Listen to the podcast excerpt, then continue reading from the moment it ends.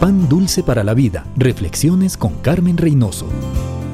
Este es un tiempo muy difícil económicamente. Gente inescrupulosa ha llevado al mundo financiero a la bancarrota y muchos, especialmente los ancianos, lamentan que sus ahorros se han hecho humo. Hay que planear el futuro y hay dos formas de hacerlo. Acumular, guardo para mis necesidades, mis deseos, mis placeres, mi seguridad.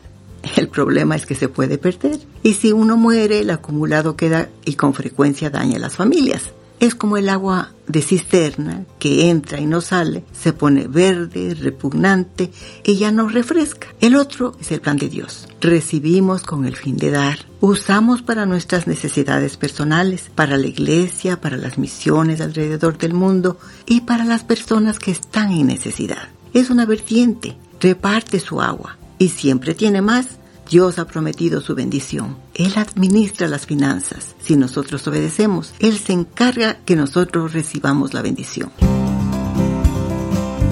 Pan dulce para la vida. Reflexiones con Carmen Reynoso.